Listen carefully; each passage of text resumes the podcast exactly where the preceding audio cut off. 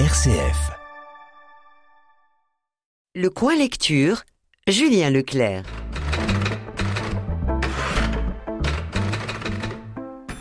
Aujourd'hui, je vous parle du dernier roman de Geneviève Brisac, Les Enchanteurs. Nook a 18 ans et se lance dans le monde du travail. Elle rencontre Olaf, puis Werther. Ces deux hommes, éditeurs de talent au caractère opposé, engageront Nook qui fera des merveilles dans la publication de livres. Mais Nook découvrira également la réalité du métier et ce qui se cache derrière les illusions des enchanteurs. Nook devient militante à plein temps, reçoit de son école un salaire de 1100 francs. Être payé pour la première fois, pour ne rien faire donc, sinon semblant d'étudier et pouvoir mieux militer, l'impressionne. L'école verse l'argent sur le compte de la BNP sans rien demander. ENS, BNP. Ces acronymes signent le passage chez les adultes, diplôme et compte en banque. Ils sont malins, à la BNP, de harponner ainsi de jeunes et naïfs fonctionnaires qui, toute leur vie sans doute, placeront là leurs économies. Nook ne fait pas d'économie. Cet argent lui permet de se consacrer entièrement à l'écriture de tracts destinés à dessiller les yeux de tas de personnes. Certaines nuits, bien qu'elle ne distingue guère les traits de son visage, ou bien à cause de cela, précisément, elle tombe amoureuse du garçon qui tourne la manivelle et compte les tracts à côté d'elle. Il est très grand, très maigre, inquiet et silencieux. Ses yeux verts brillent sous la lune. Certaines nuits, il prend sa main dans l'ombre et elle en est bouleversée. Mais rien de plus. Elle songe que leurs cœurs doivent battre au même rythme et elle appelle cela amour.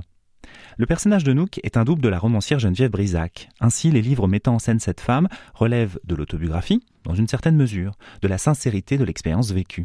On suit ainsi le parcours sur plusieurs années de Nook dans ce monde de l'édition. Ce qui est frappant et tout à fait séduisant dans la construction de ce livre, c'est la manière dont Geneviève Brisac réunit des contraires, ou plutôt relie des extrêmes. Le roman est une traversée de toute une carrière professionnelle, d'un engagement passionné sans faille, d'une femme devenant mère et cette vie, pleine d'élan, tient en peu de pages. Le livre est très tenu, intense. L'histoire est racontée à la première et troisième personne. Coexistent ainsi l'autrice, qui se raconte, et son double, Nook.